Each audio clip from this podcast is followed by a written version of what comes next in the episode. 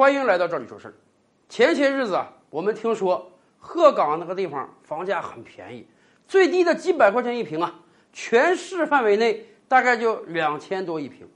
那个时候我还跟大家讲，说我们的城市到底是要鹤岗化呢，还是要香港化？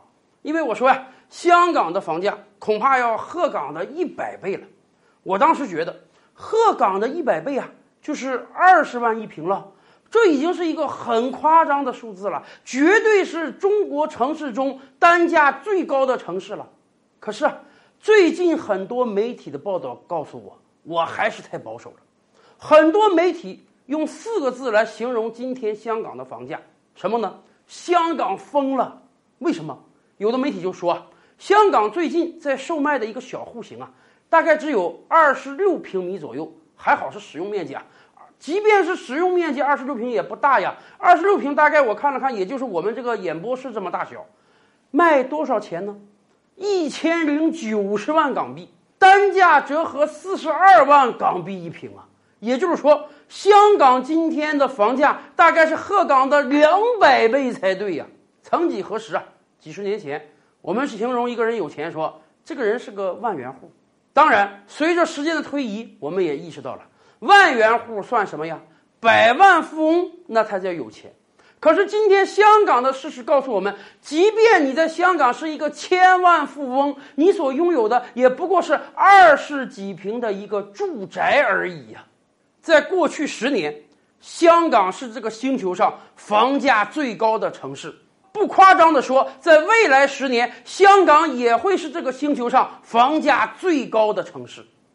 在过去几年。我们听说港府用各种各样的手段来稳定房市，什么印花税呀、营业税呀，满五年才能卖呀，还有内地很多城市判了很多年的房产税呀、物业税呀、空置税呀，香港政府可是轮番上马的。然而没有用啊，任何一种税收手段似乎都打压不下香港房价蓬勃向上的信心。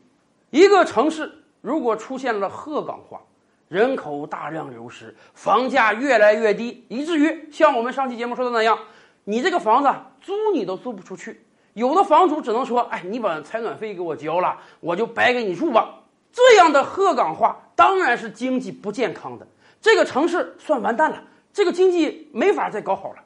可是，一个城市香港化是好事吗？似乎听起来是好事啊。只要你在这个城市拥有一套住宅，哇，那你绝对是资产保值升值了。你这个钱儿，至少这个纸面富贵你是享受得到了。可问题是，这么高额的房价，这么不断上涨的房价，几乎啊把这个城市所有人的所有购买力全部都吸干了。那么这个城市还有别的经济可言吗？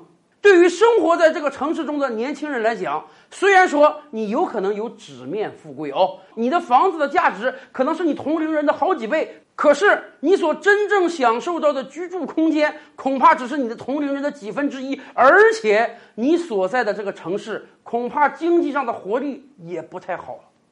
到底什么原因让香港的房价永远上涨？港府自己都说了，供不应求啊，一年。要买房的要买六万多套，而各大地产商大概只能提供四万多套，永远的供不应求啊。那么是香港没有地了吗？当然不是啊。虽然说香港今天还要填海造地，可是打开地图我们就能看得到，香港有百分之八九十的土地远远没有得到开发呀。然而，这个城市已经被房地产绑架了。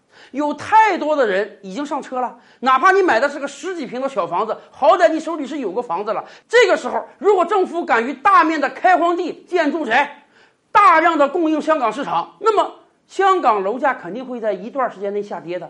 那么有房子的老百姓自然就受不了了，他们会反感政府的这种决策，于是政府就畏手畏脚，不敢再大量的提供土地了。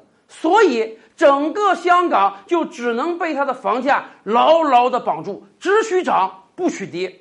而这纸面上的香港话，对一个城市的经济来讲，难道真的是个好事儿吗？